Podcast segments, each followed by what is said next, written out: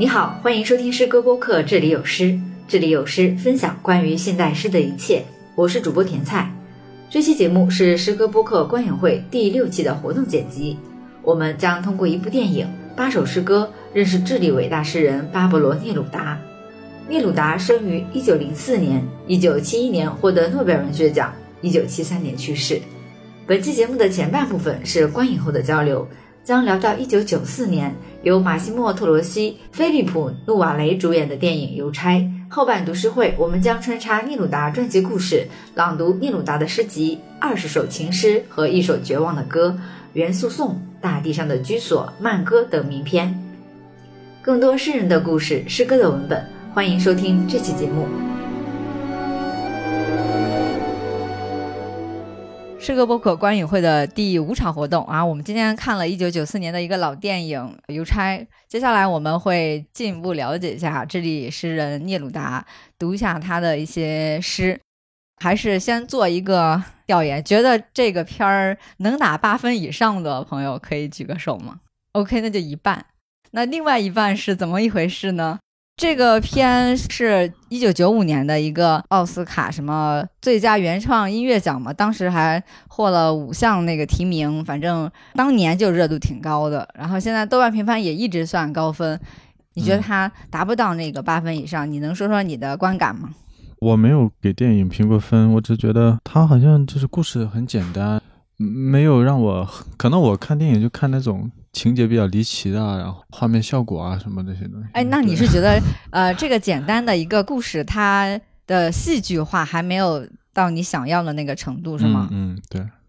它没有特别打动你的点在哪里？我其实跟他产生一些情感共鸣是挺自然的，但是没有产生，其实也也是有理由的。你能说一下吗？嗯，可能就是看的时候前面看的太放松了，然后中间就睡着了。是那个音乐让你有一种很好睡的感觉，还是对音乐，还有海浪似的啊，无形中把你治愈了，所以就就是这篇八分以上的选手，你来聊一下，你觉得它好在哪？我反而喜欢它简单。你觉得它是一个诗意的电影，或者说它是一个让你觉得挺满意的一个艺术电影吗？对，我我理解刚刚飞光说的那个点，就是它在情节上它是没有那么大的。强的力量呢，就是比如说作为电影来说，我要叙事，就是它叙事这个能力是没有达到大师水平的。但我喜欢的就是喜欢的两个点也挺细微的，一个是我喜欢这个演员，就飞光说他这个演员我非常喜欢。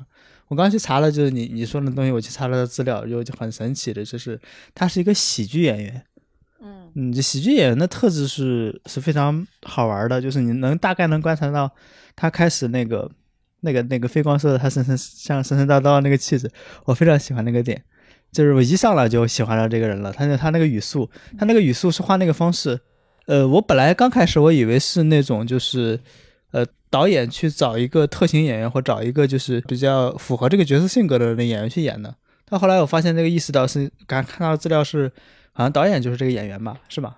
还是不是？不是，导演是他拉来的。对，就是就是他是他是发掘了这个小说，然后买到了这个改编电影剧本的版权。对，所以他是促成了这个电影，因为他看到这个小说的时候，他觉得他可以演，并且他认定这个角色是会是他一生中最最好最重要的一个角色。就我最喜欢的就是这个点，就是他是这个角色的灵魂。就他也是这个戏的灵魂，就他从一开始看他看到那个小说，然后喜欢上也小说，非要拿下这个版权演这个电影。而他后面他拿下这个电影之后，他本来是有心脏病的，他有心脏病是因为要拍这个电影，就是推迟了心脏病手术，很赶的拍完这部电影，然后他最后一个镜头杀青之后十二个小时，他就心脏病发发作去世了。就感觉是双重传奇，就在电影中，他那个就马里奥那个人物是是那样去世的，然后在现实中，这个演员又是他，其实两种都是某种牺牲和奉献吧。嗯，就是我我是能感觉到，就是他和这个角色的同构，一个电影可能某一个点是最。就最撑起这个电影的灵魂，有有可能是音乐，有可能是摄影，有可能是这个故事，有可能是导演，有可能是演员。你可以把它，还来把它细化到每一个部分上。就是，但是这个电影你能感觉到是这个演员撑起了这部电影。就是我非常喜欢他那个表演，而且我就觉得后来我在看这些资料，就会去咂摸那个他的表演，真的是非常非常棒。所以你觉得这个演员是加分项？对如果有一个电影有一个部分有一个点可以完全打动我，甚至是只是一个镜头，可能只是有一句话，可能只是有一个小小的点，我会就会这个电影就是在我眼中对我来说这一句很重要，然后就觉得非常值得。对，反正这个电影从头到尾，可能其他部分也有让我非常喜欢的，就是特别理性的去评价它。我会批评的一个点，可能就是比如说聂鲁达这个演员，当然不是他，是所有的这种传记片我都会怀疑。这个电影里面，聂鲁达他的表演很好，然后这个人也很和善，但他那个和善和那个表演的好就没法真的传达到聂鲁达那个长相的那个那个非常精怪的那个那个特质，就那个很难描述的特质，像他眼睛的形状、鼻子的形状，那很美妙的点。如果说是正儿八经的传记片的话，其实《邮差》不算是一个传记片，因为它本来就脱胎于一部虚构的小说，而且。我们现在来看的话，它有点类似于是双男主的这样一个戏，甚至是聂鲁达戏份还没有特别的多，更多的是邮差嘛。正儿八经的聂鲁达的传记电影是在后期，智利有拍一个，还有一个是一四年有一部叫《聂鲁达》的，还有二零一六年有一部叫《追捕聂鲁达》的。他两部其实截取的时间段是非常近的，就是他在四几年。逃亡，在逃到安第斯山的，就是那那个那个那个时期。但是那两部片，它呈现出的聂鲁达，我就觉得特别像是两个人，两种人。嗯，你会感觉到他特别像是一个游吟诗人，他即使在逃亡中都没有感觉到那种紧张的气息。嗯，我觉得那边是有一点点小小神话的意思。我个人觉得《追捕聂鲁达》里面那个演聂鲁达的。反而塑造的非常立体，甚至加加了两个画面，就是聂鲁达即使在逃亡过程中，他还要偷偷溜出去去逛妓院，并且是啊很多感官的东西，就赤身裸体啊、喝酒啊、派对啊等等等等。当然，其实这些东西也是跟他真实的一些生活作风。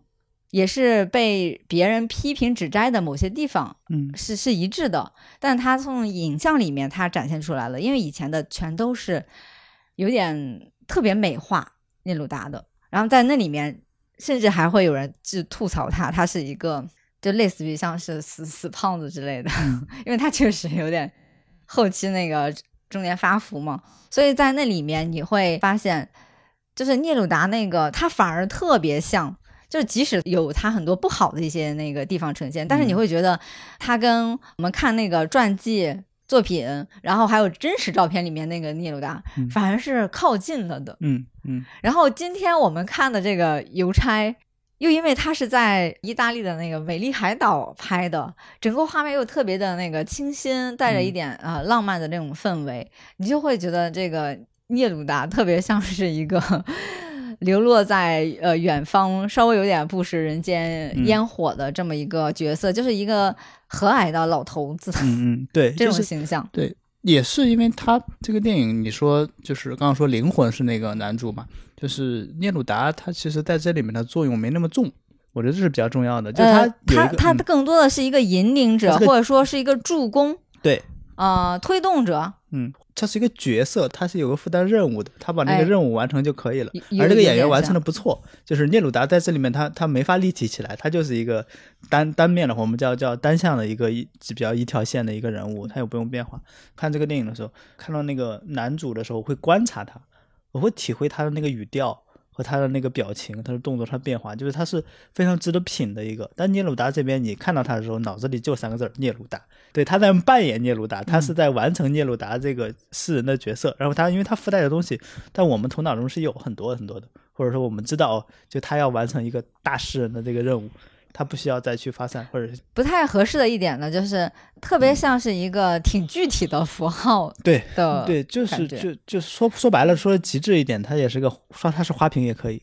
因为在这个电影里面，呃，因为我已经看了四遍了，就是真的能打动我的，没有在聂鲁达那个点。嗯，对啊，是有诗诗歌的部分，当然还有就是因为呃诗歌，还有就是岛上人物的很多的那些那些关系，嗯，就是这些是能够走进你心里的。就是聂鲁达他在电影里面他没有承担那个直接击中你的呃任务，但是呢，那说回来，为什么这部片明明没有特别很好的塑造聂鲁达这个诗人，那为什么我们今天就是聊这个诗人、读这个诗人是要选这样一部片呢？也是因为这个目前这三部关于聂鲁达的电影里面，最隽永和值得重温的，可能还是《邮差》，并且《邮差》所传递出来的诗歌、诗人的那些动人之处。我觉得比另外两部非常显学的那种阐释要好很多。嗯，这个本身就不是传记片哈。传记片有两点比较可怕的地方，一个是捧神话，就是把这个这个人当成一个特别。高的一个人去给他拍，这种是大部分传记片都会拍的一个方式，然后这个就很无聊。然后另一种方式就是堆砌，就是他是就是你在他在陈述像史料堆砌一样。我们不是比如我们看历史书的时候，最怕就说你是写一个历历史史料的堆砌嘛，你没有观点，没有写作的技巧在里面。其实他是妙在是他用聂鲁达的方式或者诗歌里面诗意的方式完成了聂鲁达的这个电影。刚刚你说的特别妙的那个地方就是他。整个是虚构的，但是里面的东西都是真的。它那个真的部分是取得，一个是很多史诗的那个部分的真实，其实还有一层是就是诗歌的真实。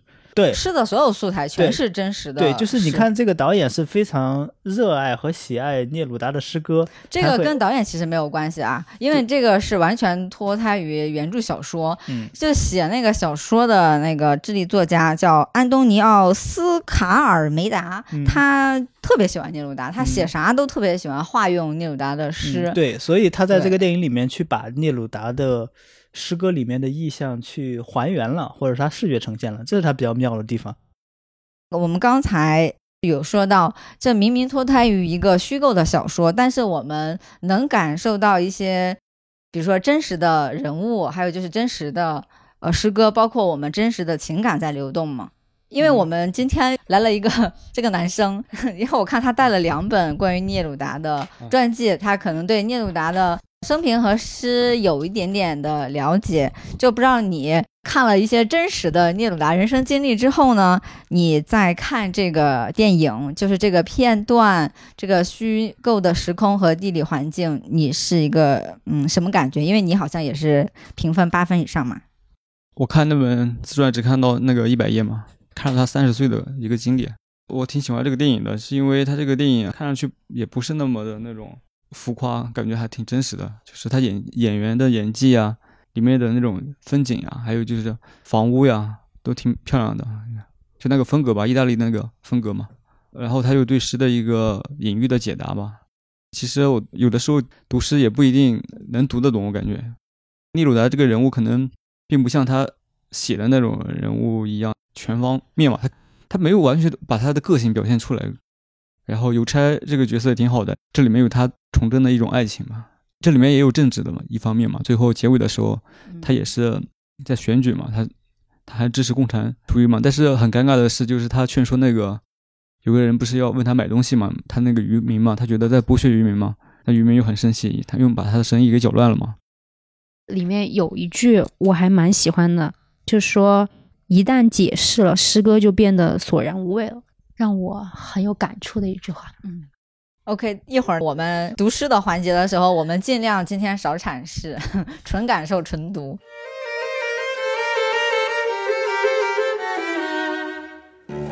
那我觉得还是有必要再给大家补充一下这个电影，包括真实的聂鲁达和他的诗歌的一个状况，补充一点点小背景吧。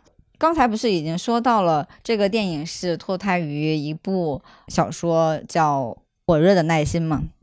智利的一个作家在聂鲁达逝世十周年的时候，这个这个机缘写下的一个小说，就没想到全球爆火，然后后来又因为电影，然后他感觉有点名利双收的那个意味。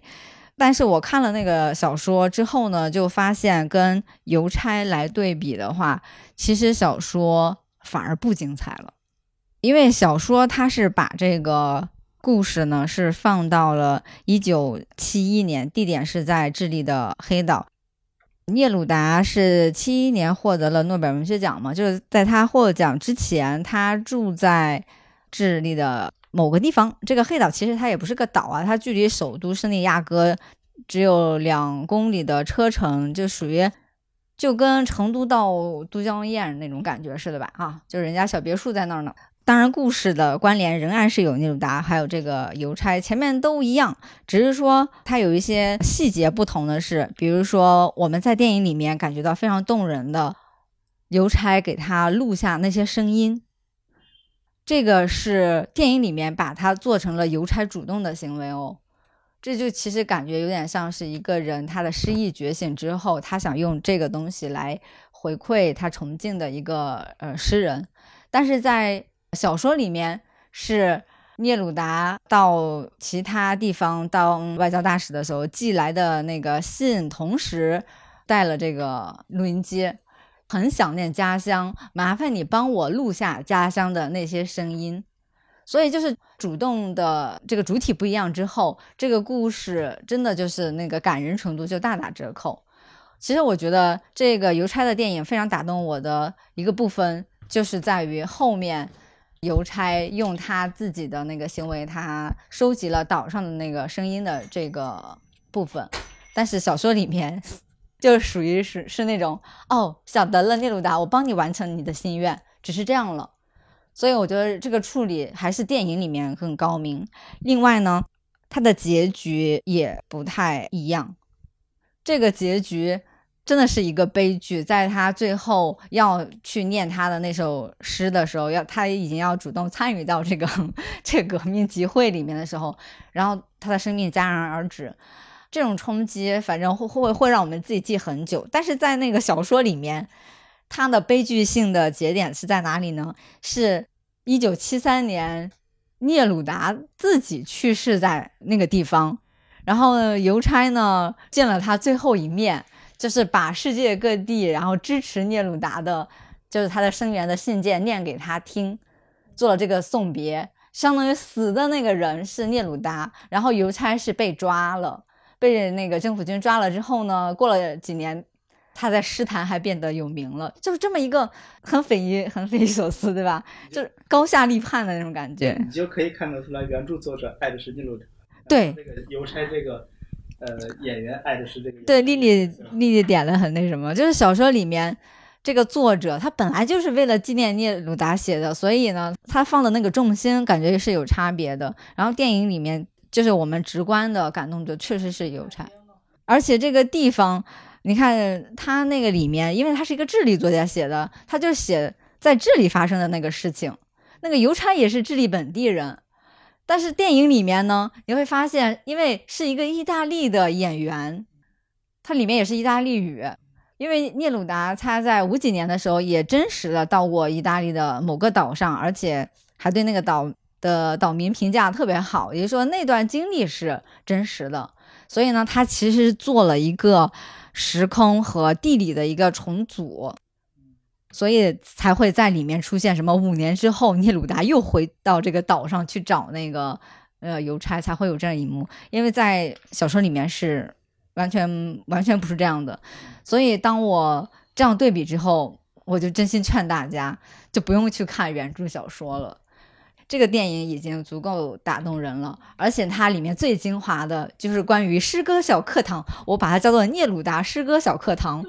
对吧？是是我最喜欢。你喜欢那个？你最喜欢的那一部分，你说两句吧。没有，我想问一下，就是他怎么样到的？那个是应该是一个意大利的小岛吗？嗯。他本来是智利，他应该是政治由于政治逃难那个流流亡过去了吗？还是？呃，对的。一个那么大的作家，是是是，才会跟一个一个一个小的邮差两个人那么友友谊那么好，在电影里面至少。我觉得这个就把那个地位拉的公平了。一一般的大作家，我觉得他不会那么、那么、那么稍微谦卑的对那个邮差这么好。而且中间他们还一起到海边去陪他去那个讲故事啊，还包括他他自己是一个没多少文化的一个半文盲嘛，嗯，对对对对对，可以说通过那种诗歌的熏陶，他就会可以说他懂得了什么是爱情，怎么谈恋爱都懂了。就是这个电影最大的价值，就是四个人带给大家怎么样生活。打动我们确实就是诗歌的那种魔力。这是电影最最最最亮的地方，我觉得。还有就是那个嗯海边，他说什么隐喻啊那些，我觉得那一段我可以反反复复看。一会儿我们就会读到 那个诗大海颂那》，应该就是聂鲁达的自己的诗吧？对，对，它里面所有的都是聂鲁达的诗。嗯嗯，基本上出现的，我一会儿咱们都会读到，就是那些重要的片段，你可能会跟电影里的画面嗯再浮现出来。就是 Jesse 刚才提到小渔村的一个小人物嗯和一个世界级的大诗人，就是 super star 和一个 小老百姓。并知道这个空间为什么他们会有这种联系。首先是有一些特定的背景嘛，聂鲁达被那个呃政治迫害，然后流放，他相当于他要暂居在这个岛上，然后继续他的写作。他那时候跟外界的那种联系其实比较少，更多的就通过这个信件。其实，呃，这个小哥应该也看过聂鲁达他自己的那个自传，我坦言我曾历尽沧桑那个，你会发现他写到了他的友谊，就是说聂鲁达朋友圈人都是大咖的，就上至总统，下至也都是什么艺术家啊等等等等的，就对全都是大咖。那你会发现这个电影其实讲的就是他的朋友圈里的一个小邮差，嗯嗯，就是他们是怎么在这个特定的呃时空里面相遇，然后又因为诗歌的一些探讨，然后诶一个人他的心灵发生变化，他的生命他的轨道变了。嗯那聂鲁达有没有变？这个我不清楚，但是我们其实就是可以发现，就是诗歌的那个魔力在哪些？首先，他他当情诗很好使，对他激活了爱情。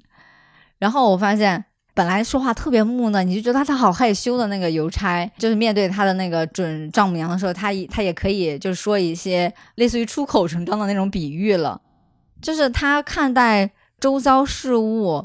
就他的观念发生了变化，观念发生变化又影响了他的语言的表达，嗯这个是很神奇的。然后另外一方面，其实也是刚才这个小男生提到的，他还影响了就是你的实践，那个实践是社会的实践。比如说，之前大部分的岛民根本就不 care 什么那些集会啊，然后选举啊、投票啊，就是能赚点钱得了呗。嗯但是他最后要在集会上去读他的嗯诗，就是聂鲁达人生中很重要的一个命题，就是政治，还有就是革命，嗯然后前面爱情。其实你说跟聂鲁达他的人生轨迹没有特别直接相关，因为他只是一个截取了一个很小的片段，但是呢，爱情、政治、革命又全都是聂鲁达人生的底色嘛。嗯嗯所以，就他人生的底色又怎么潜移默化的因为诗歌影响了一个非常非常小的一个人物？嗯所以这种微妙的关系，我觉得是呃很动人的。另外，我也挺感动，就是它里面有很多的那个就是配角的嘛，比如说邮差的爱人啊、邮差的上司，我就觉得这里面特别 nice 的是，就是大家都没有因为这个邮差崇拜聂鲁达，啊、读他的诗，甚至开始自己写诗而嘲笑他。其实也侧面就说明，就那个时候，诗人还有就是写诗这件事情，还是值得尊重的。就是他在普通的人心里，还是很有地位的。这也是跟我们现在的这种背景不是很一样的一个地方，所以也是一个很很打动我的。你想想看，如果现在一个没有特别好好上班的一个年轻人，整天写诗追自己的喜欢的女孩儿，然后你看着特别像不务正业，对不对？可能身边很多人都要提出反对的一个声音，但是在这个故事里面不是这样的。包括他那嗯舅妈也是，就是开那个酒馆的那个，就只知道赚钱，他们不太欣赏就是你写的那些。但是在小说里面，这里唯一的差别就是那里面的那个姑妈还是反正就是一亲戚嘛哈，嗯但小说里面是母亲，然后他们的语言其实不太一样，在小说里面还是很精彩的，因为拉美文学很多的语言风格是很幽默、直接，甚至有点泼辣的那种感觉。这这块儿塑造其实小说里面会好一点点，电影里面其实是把它弱化了，包括亲情关系都弱化成姑妈和侄女的这种关系了。先扯这么多吧，因为聂鲁达的人生这个波折起伏，他的这个花边情史也 也特别的好玩儿，但是他都没有在这些电影里面有呈现。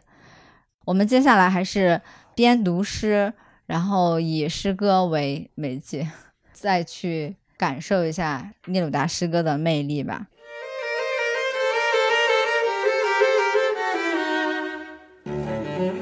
我们还是先从二十首情诗和一支绝望的歌开始，先给大家一点点小小背景。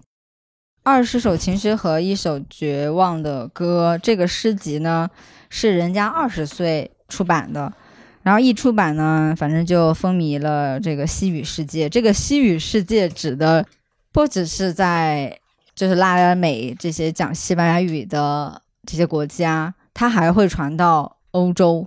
欧洲那个西班牙那边，所以聂鲁达属于真的是属于年少成名，二十岁就属于大家还在上大学的时候。其实对他来说，也是在首都圣地亚哥求学的时候。那个时候呢，基本上就是一个恋爱中的大宝贝儿吧，恋的人还有那么几个，这里面都有后面都有什么一些特定的对象吧。他诗里面没有具体的诗的名字哦，都是编号，一二三四五六七，一直到后面。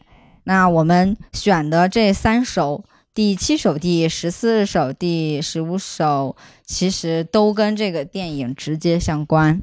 以身薄暮，我把忧伤的网，这个谁谁谁想读一下？这电影里面不是问他网，你给我一个词，对吧？他说忧伤嘛，然后这不就是来了。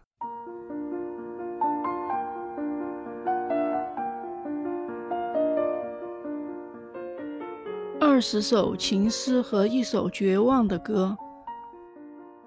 巴勃罗·涅鲁达。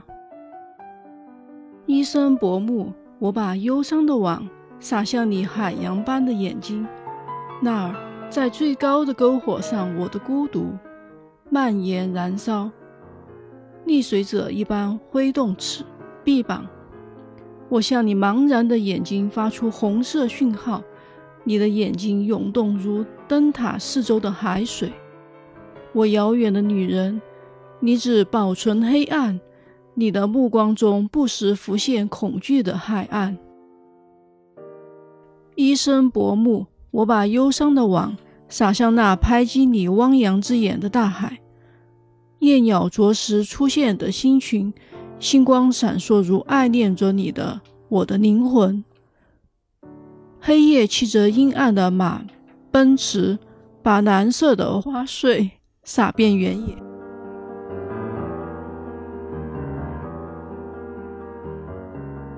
好吧，我们下一个人可以读的深情一点，毕竟是个情诗。想想你二十岁少男少女时期，因为这个诗就太直白了，就没啥好解读的。然后聂鲁达人家也不喜欢别人去解读他的诗。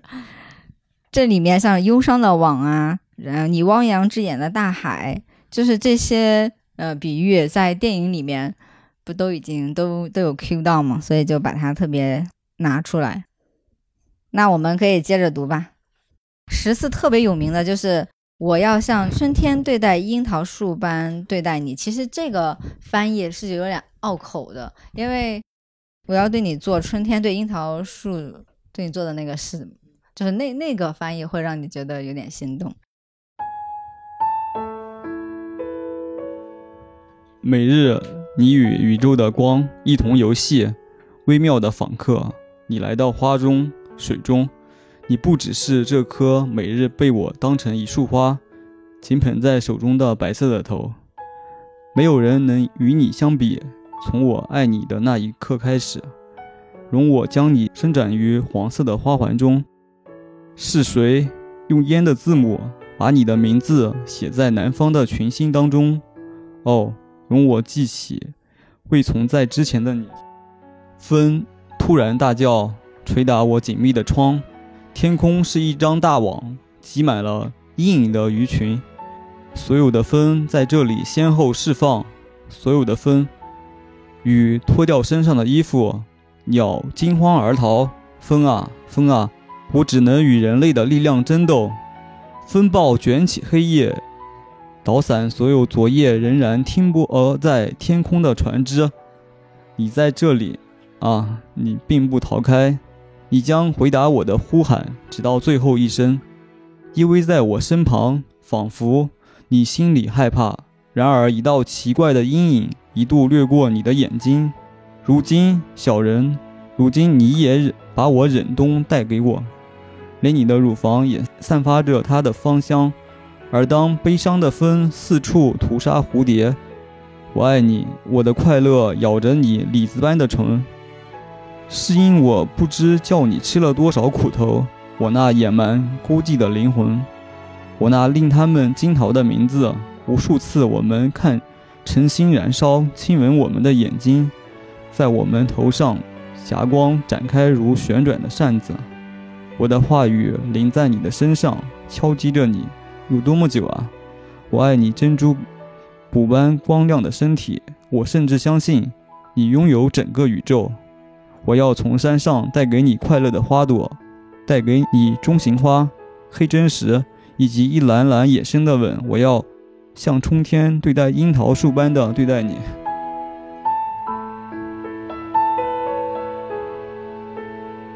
他写的就是很好呀。这很很粗的，但是他就是诗诗里面，他就各种激昂或者是那种情感，我朗读不出那种感觉，我只是比较平淡一点的那种。我们找一个更敏感一点的女生来聊一聊。我特别喜欢最后那那一个部分，就是我要从山上给你带，呃，带给你快乐的花朵，带给你钟情花、黑真石，以及一篮篮野生的吻。哇，我太喜欢这个了！一篮篮野生的我，这女生已经被打动了。这里面如果按现在的说法叫什么金句的话，这首诗里面特别多。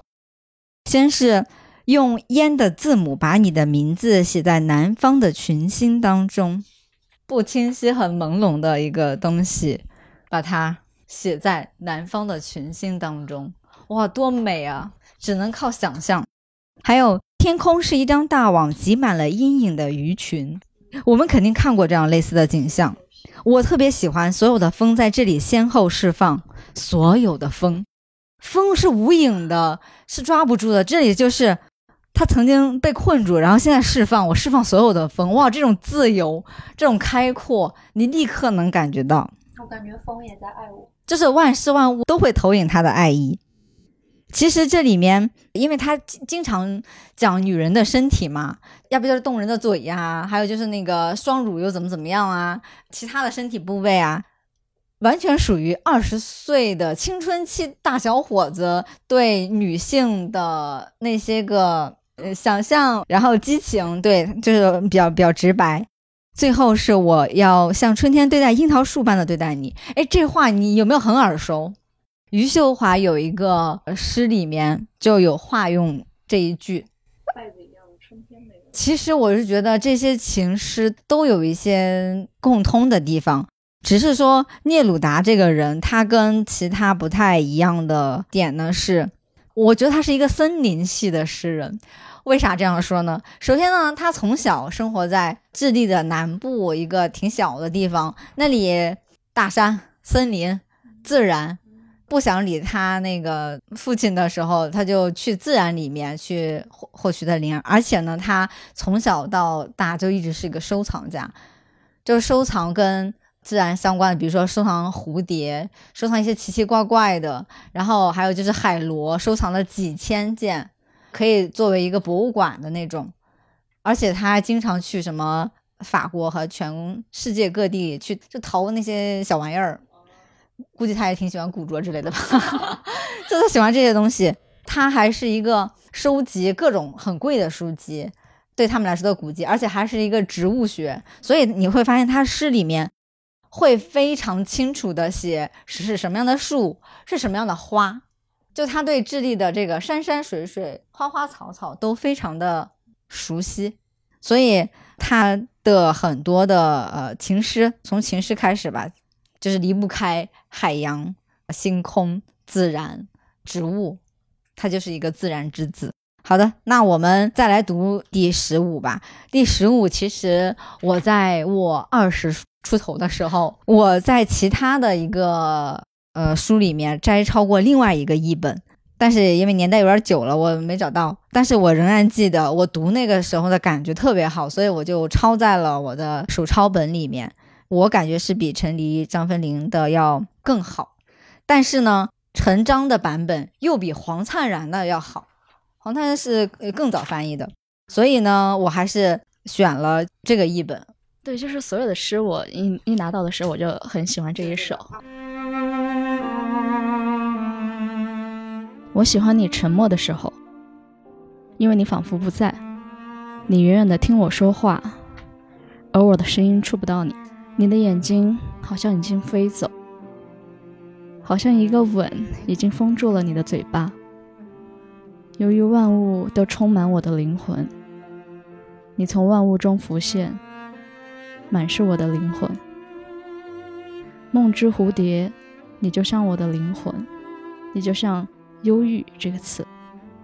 我喜欢你沉默的时候，你仿佛在遥远的地方，你仿佛在哀叹。一只鱼鱼私语的蝴蝶，你远远的听我说话，而我的声音够不着你。让我跟着你的静默一起沉默，让我和你交谈，用你的静默明亮如一盏灯，简单如一只戒指。你仿佛是夜，默不作声，满不繁星。你的静默是星子的静默。如此遥远而单纯。我喜欢你沉默的时候，因为你仿佛不在，遥远而令人心痛，仿佛你已经死去。那时，一个词，一个微笑就够了，而我感到欢喜，欢喜那并不是真的。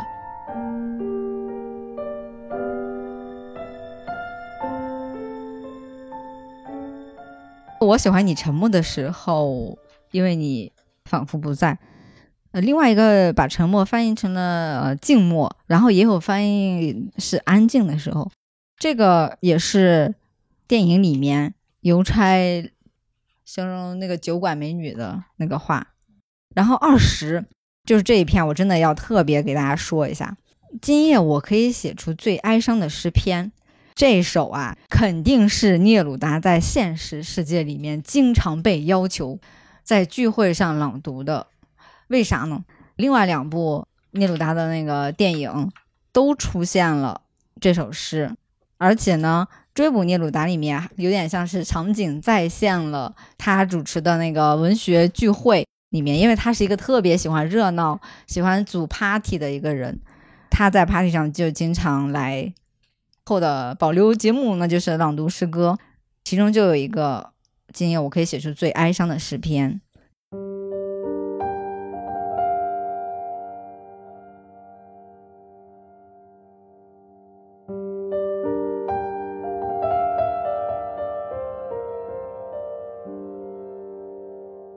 二十首情诗和一首绝望的歌，二十。巴勃罗·聂鲁达、陈黎、张芬林译。今夜我可以写出最哀伤的诗篇，写譬如说夜缀满繁星，那些星灿烂，在远处颤抖，晚风在天空中回旋歌唱。今夜我可以写出最哀伤的诗篇，我爱他，而有时候他也爱我，在许多仿佛此刻的夜里，我拥他入怀。在永恒的天空下，一遍一遍地吻他。他爱我，而有时候我也爱他。你怎能不爱他专注的大眼睛？今夜我可以写出最哀伤的诗篇，想到不能拥有他，感到已经失去他。听到那辽阔的夜，因他不在，更加辽阔。湿碎滴落心灵，如露珠滴落草原。我的爱不能叫他留下，又何妨？夜缀满繁星，而他离我远去，都过去了。在远处有人歌唱，在远处，我的心不甘就此失去他。我的眼光搜寻着，仿佛要走向他。我的心在找他，而他离我远去。相同的叶漂白着相同的树，昔日的我们已不复存在。如今我却已不再爱他，但我曾经多爱他呀！我的声音试着借风探出他的听觉，别人的他就将是别人的了，一如我过去的吻。他的声音，他明亮的身体，他深邃的眼睛。如今我却已不再爱他，但也许我仍爱着他。爱是这么短，遗忘是这么长。因为在许多仿佛此刻的夜里，我拥他入怀，我的心不甘就此失去他。即令这是他带给我的最后的痛苦，而这些是我为他写的最后的诗篇。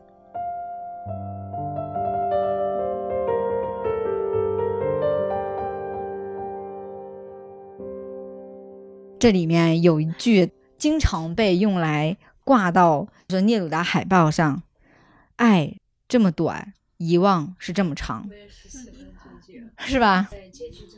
就这个情诗里面，你会发现吧，其实它都不是那种 happy ending 式的那种感觉，它其实都是那种我有浓浓的爱，但是呢，我挺忧愁的，里面还是有点小痛苦的，呃，基本上就是属于那种。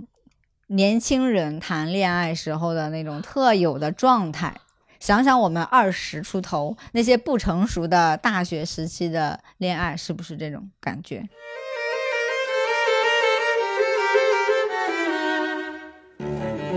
接下来给大家再介绍一下，就是聂鲁达，他其实跟中国的关系哈，怎么说呢？他不能说是中国人民的老朋友，但他也。对中国挺熟的，他曾三次到访中国，并且应该是拉美地区，就属于那种在旧时代，就是二几年来过中国一次，然后后来是五一年去了北京，啊，就属于那种国家级社，就是外交活动那种。然后五七年的时候呢，他去了长江一带，然后去了昆明啊、重庆。我发现聂鲁达虽然他不咋写散文，他好像也。不是特对散文这个文体，他也不是特别喜欢哈。但是呢，他在他的那个自传里面，其实有记下他去中国的那些文字，我觉得是是非常好的，你可以叫旅行文学吧，因为他不只记录了他眼睛看的，他还记录了当时中国发生的很多的变化，包括像是五七年，一九五七年，大家还记得。咱们国家正发生什么事儿吗？反右，记得吧？都是那个时期，因为接待他的是艾青啊，什么丁玲啊，当时就是文学界的大佬，都属于已经就是当国家干部的那些人，就这一通接待。但是最后的时候呢，发现那些人都没有送他，然后他是在报纸上，就是别人给他翻译，他得知了，其实那几个人那时候已经被下放了。命运就是这么的突变，就是前几天可能他还可以作为一个国家干部去迎接外宾呢，然后马上就又变成了一个就流放到荒远地方的劳改那种局面。然后它里面也记录了叫毛泽东主义，它其实就是反思了一下对领袖的那种迷信，就是盲目崇拜。而且呢，它里面其实也做了一个自我反省。如果说聂鲁达他曾经在做就是写诗方面有所谓污点的话，那就是他写过给斯大林的颂歌，这也是他被有一些当时的呃某一些知识分子不是具有批判精神的吗？就是指指代，因为他本来也是共产党员嘛，当时也是特别向往那个苏维埃那套东西。那他来到中国，发现中国其实在发生那些政治上的一个变动。他还写了什么红宝书、毛时代的那些东西。其实他非常直白的写下了他们这些人在中国受到那种特权的保护，然后他也发现了那些集权、专制，然后领袖迷信的那些阴影。其实他也写下了。如果就大家有兴趣去看。聂鲁达自己写的那个传记，我坦言我曾历经沧桑的话，可以专门去找一下这个篇幅，我觉得是写的特别好的。他是一个世界级的一个大诗人，来到中国看到的那一切。那回过头来哈，智利这个国家其实跟中国不是一直很好嘛？这个好是特别实际的外交上的好。五几年的时候，就聂鲁达他们，他是外交大使那种那种感觉，来到那个中国。像五十年代末六十年代初，他的一些诗歌已经在国内翻译，但是我们不是马上开始文革，中间有很长一段时间，聂鲁达在中国出版界和文学圈就消失了，因为就是把他看成了一种修正主义的，反正成了一个被批判的对象。直到八十年代末，改革春风那个 吹满地的时候，然后才开始又重新。翻译呃聂鲁达的诗和他的相关作品是有这么一段过程。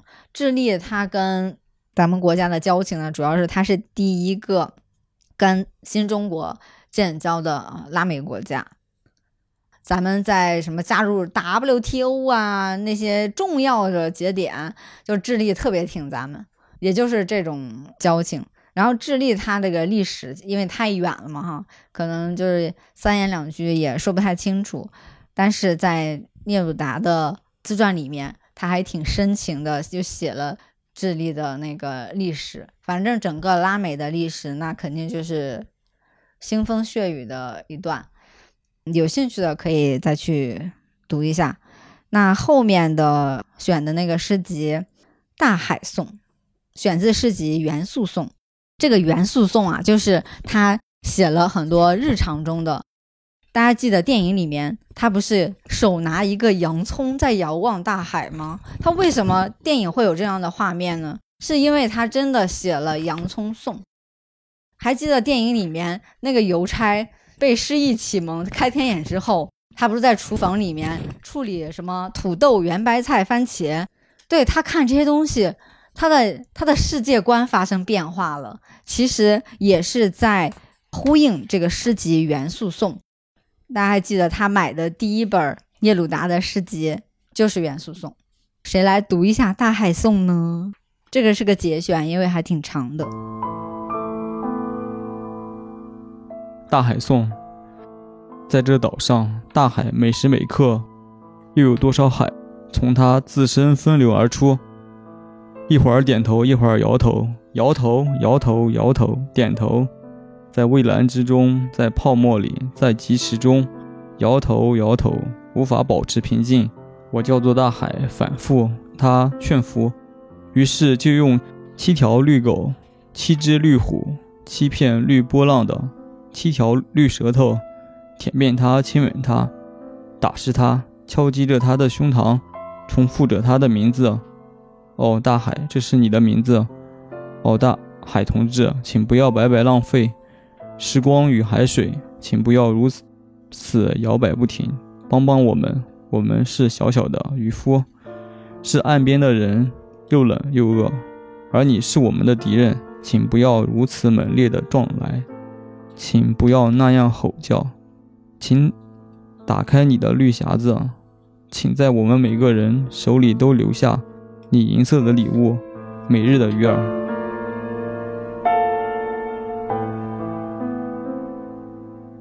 因为它还有洋葱送晚饭吃的什么汤，它也有一个送，呃，特别多。它这里面也有一个元素送的诗集，可以看一下，是刘伯宁译的。时间关系，我们后面就更多的来读诗哈。漫步四周，选自诗集《大地上的居所》。我厌倦了做人。理发店的气味让我放声痛哭，这个也是电影里面邮差向聂鲁达请教的，所以我就特别选了这个诗。这个诗还是有点长的，所以这也是一个节选。谁来读一下？漫步四周，我厌倦了做人，我流连在裁缝铺和影院间，面色憔悴，不可琢磨，如同一只毛毡做的天鹅。浮在源头与灰烬并存的水面，理发店的气味让我放声痛哭。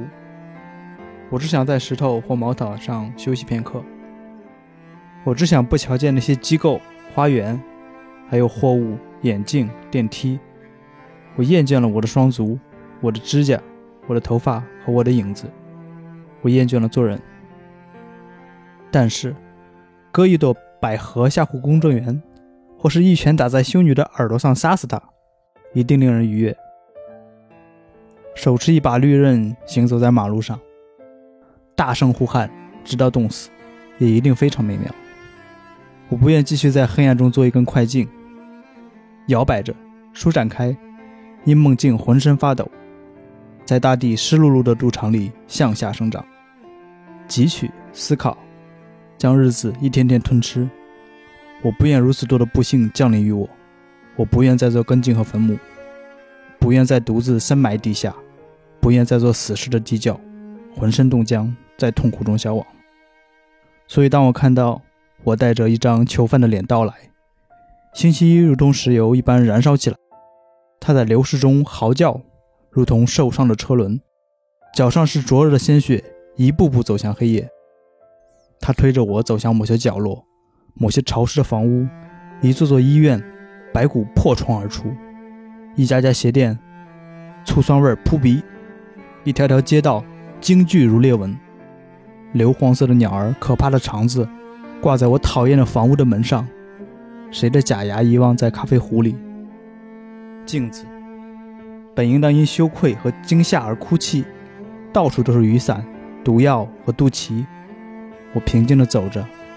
睁着眼，穿着鞋履，带着怒气，带着遗忘，我行走着，穿行过一座座办公楼，一家家医疗店、器械店，一个个庭院。衣服晾在金属线，男士内裤、毛巾、衬衣都在流泪，徐徐的脏泪。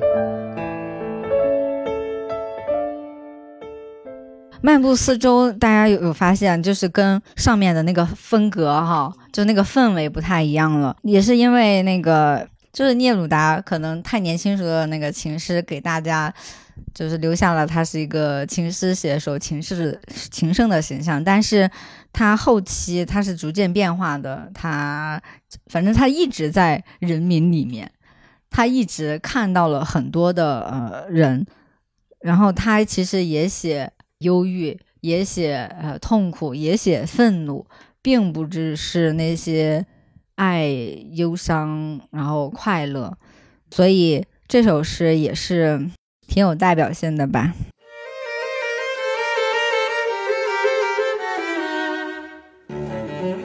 然后我们看下一首啊，下一首又是一个，嗯，风格挺不一样的。呃，慢歌，你看，慢歌是很厚的一本。慢歌它在拉美的地位还挺重要的，这个重要可能我们不太能理解了哈。包括写马丘比丘之巅，就是这首诗，聂鲁达就被秘鲁那边的人就捧到很高的一个位置。就为啥呢？他写了这个诗之后呢，马丘比丘就变成了著名的景点，开始修公路了。就推动了那边的文旅开发吗？就是它是一个世界遗产，其实哈，但是那个时候去那个地方非常的难，要骑马。他也是在一个挺偶然的时候，然后去了马丘比丘，然后他在那个时候写了很长的一个诗，非常长。然后我只选了一点。其实聂鲁达在拉美很多地方都非常受欢迎，比如说他因为这首诗被呃秘鲁人就捧得很高，然后他在墨西哥也是非常的有名。墨西哥的后来获诺奖的诗人帕斯，年轻的时候也是受聂鲁达的一些提携和指点吧，但是他们后来就是因为政见不一，有二十年就完全没说话。反正最后也不算是一个和解，只是说后来又见了面的样子。那是因也是因为聂鲁达曾经非常热烈的支持共产主义事业，就是大家对苏联对斯大林的那个态度的那个不同，也导致他跟当时很多的诗人，然后就保持了距离。那他后来他也看到了，原来斯大林是那样的一个独裁。呃，政权他自己也也是有反省的，所以我们在很多的呃不同角度的传记作品里面，都看到聂鲁达他不是知识分子，他从来都不是知识分子，他不是批判型的，他就是一个忠诚的共产智利共产党员，而且他有点像是那种皈依宗教的那种那种感觉的。所以他很多时候他并不是我们想象的那样，他要去用什么科学理性的观点去啊、批判什么，他也没有承担这种职责。他自己一直的定位就是我是一个呃诗人，我的工作就是写诗。聂鲁达也因为自己因年少成名，又写诗很多，然后又获奖很多，那他因为出版。他就变得有点富有，然后这个一富有呢，就遭人恨，又因为他特别热爱生活，热爱吃喝那啥，也是因为他有很多的那个房产，他又非常爱收藏，就是所有的这些都被当时的一些人就是指摘。那他自己说，这些都是他写诗而得，他从来没有剥削任何人。好了，我把时间撑过去了，你来读吧。好，我来。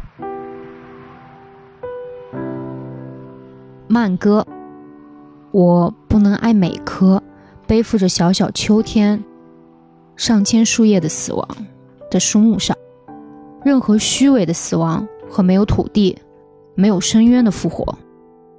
我愿在最广阔的生命中，在最自由的河口里游泳。当人们渐渐地排斥我。当他们的脚步渐远，关上大门，阻止我清泉般的双手将他受伤的有名无实的躯体触摸。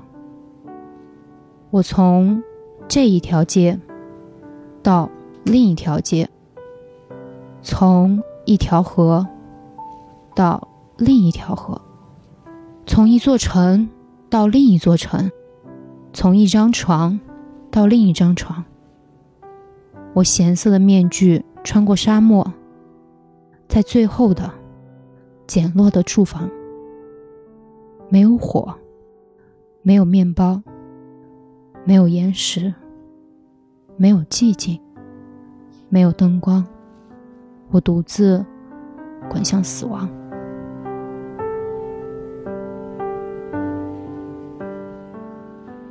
这首诗叫《马丘比丘之巅》，它是慢歌里面其中一首。然后我我衷心的建议大家哈，就是读外国的诗一定得带上翻译，因为没有翻译就没有这首诗。所以我就觉得这首诗的作者应该是 原作者和那个译者。所以我们以后如果读这种诗，最好还是加上翻译。嗯，最后这首《诗人的责任》。诗人的责任，写给星期五早上不听海的人，写给禁锢其中的人，在家、办公室、工厂或女人之间，在街道、矿场或干燥的囚室。我来找他，没有说话，也没有去看，来到囚室并打开牢门。在坚定中，有模糊的无尽之声。漫长且破碎的雷声滚滚而来，向着行星和泡沫的重量。粗哑的河流自海洋涌现，星体在它的玫瑰丛中迅速震颤。大海跳动，死去，延续。因此，受命运的驱使。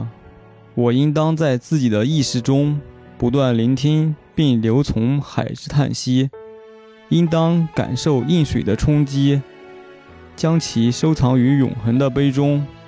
无论被囚禁之人在哪儿，无论他在何处遭受秋日的惩罚，我都会带着流浪的波涛出现，我都会从窗户中穿过。他听到我的声响，便会举目，说道：“我该怎样抵达海洋？”而我会默不作声地传递海浪破碎的回声，被击溃的泡沫与流沙，海盐后撤时的低语，海鸟灰色的呼号。就这样，通过我，自由与大海向晦暗的心给出了回应。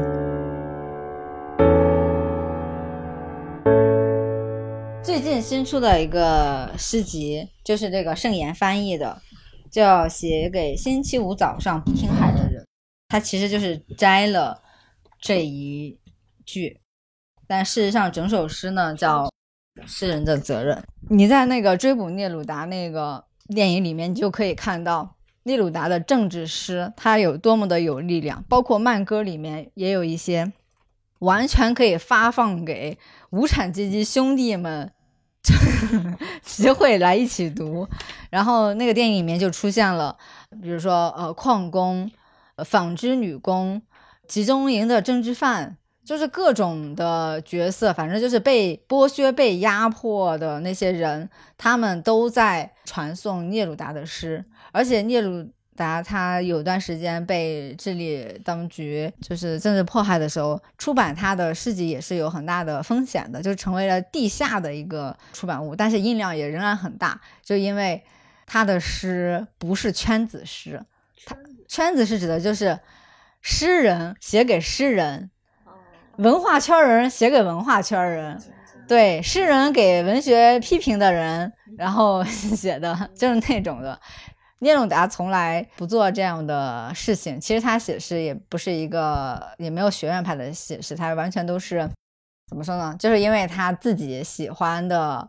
自然自己喜欢的阅读，然后他非常喜欢智利，他本国的历史，就是他的源泉，或者说他自己的识别度就在于他非常的智利，非常的拉美，然后他又有那个可能大家也不太清楚西班牙语的文学传统是怎么样子哈，这个他 必然是有的，就同时代的北美，就是美国那边很多的诗人，大家都是往欧洲去跑的，比如说艾略特。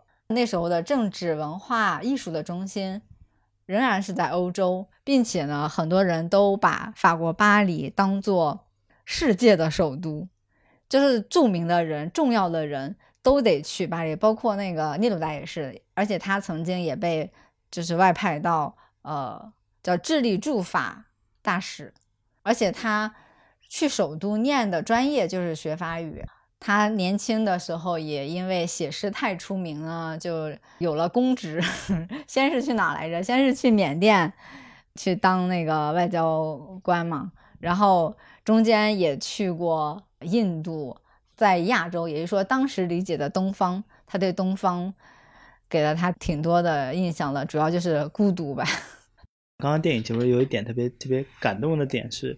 有两个关键词，一个是他们的友情，二一个就是失失忆。我觉得他他好像一直在往上拖一个东西，就是他没有把人放在中心上，他是把他们之间的东西，就是一个是友情，一个是诗意，在一直往上升。我觉得这是聂鲁达的整个诗歌在做的部分的时候，也是挺美妙的一个地方，就是他往上拖那个，他作为诗歌用意象去推那个力的那个能力，真的好强好强，就两句可以。造成一个特别像雷霆那那般力量，然后就是好多句子叠在一块儿，就会形成一个特别强的一个向上的力。然后他有一种能力，刚刚说他很纯粹的能力，就像我就是前菜说他，他自认为是个诗人，他只负责写诗，然后他的政治观念和他的社会理想就比较纯粹。这个跟他诗歌的气质也是挺统一的，就是一股很很汹涌的单向的力，就是他是。勇往直前的，或者往一个方向走的那股力，我觉得这是很很聂鲁达的一个特质。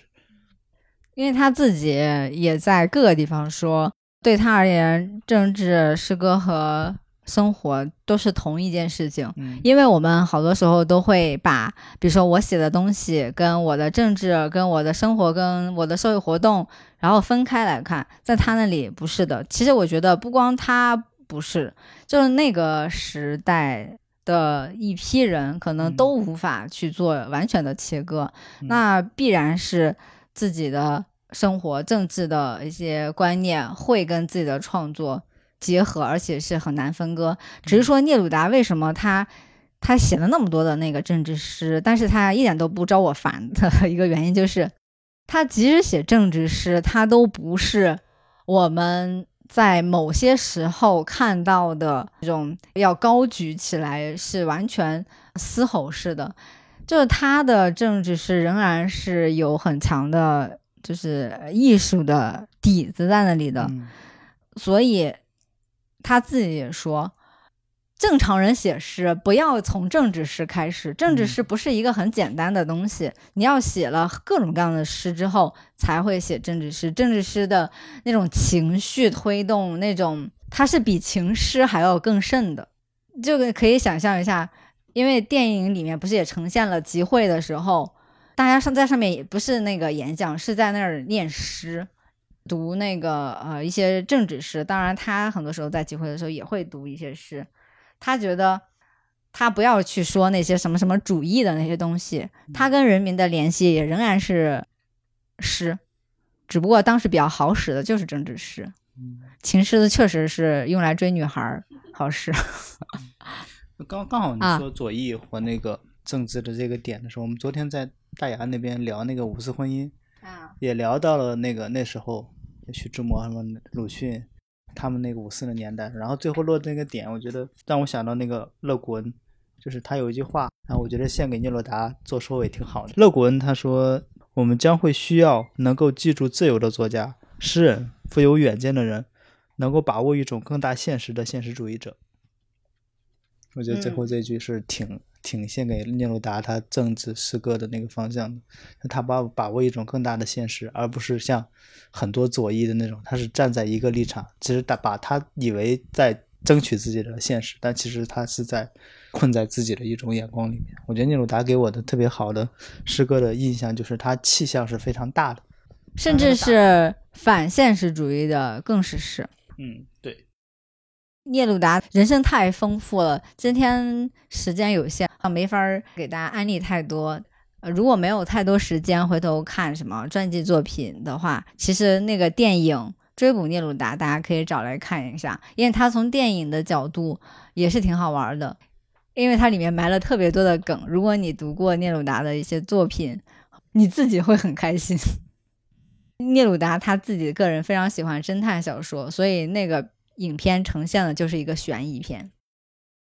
那我们今天就先到这儿吧。感谢订阅收听诗歌播客，这里有诗。欢迎留言区分享你喜欢的聂鲁达诗歌。我是主播甜菜。